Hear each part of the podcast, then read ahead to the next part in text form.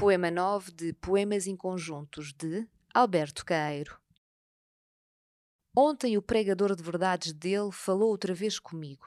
Falou do sofrimento das classes que trabalham, não do das pessoas que sofrem, que é afinal quem sofre. Falou da injustiça de uns terem dinheiro e de outros terem fome, que não sei se é fome de comer ou se é só fome da sobremesa alheia. Falou de tudo quanto pudesse fazê-lo zangar-se. Que feliz deve ser quem pode pensar na infelicidade dos outros. Que estúpido se não sabe que a infelicidade dos outros é deles. Ela não se cura de fora, porque sofrer não é ter falta de tinta ou o caixote não ter ares de ferro. Haver injustiça é como haver morte. Eu nunca daria um passo para alterar aquilo a que chamam a injustiça do mundo. Mil passos que desse para isso eram só mil passos. Aceito a injustiça como aceito uma pedra não ser redonda e um sobreiro não ter nascido pinheiro ou carvalho.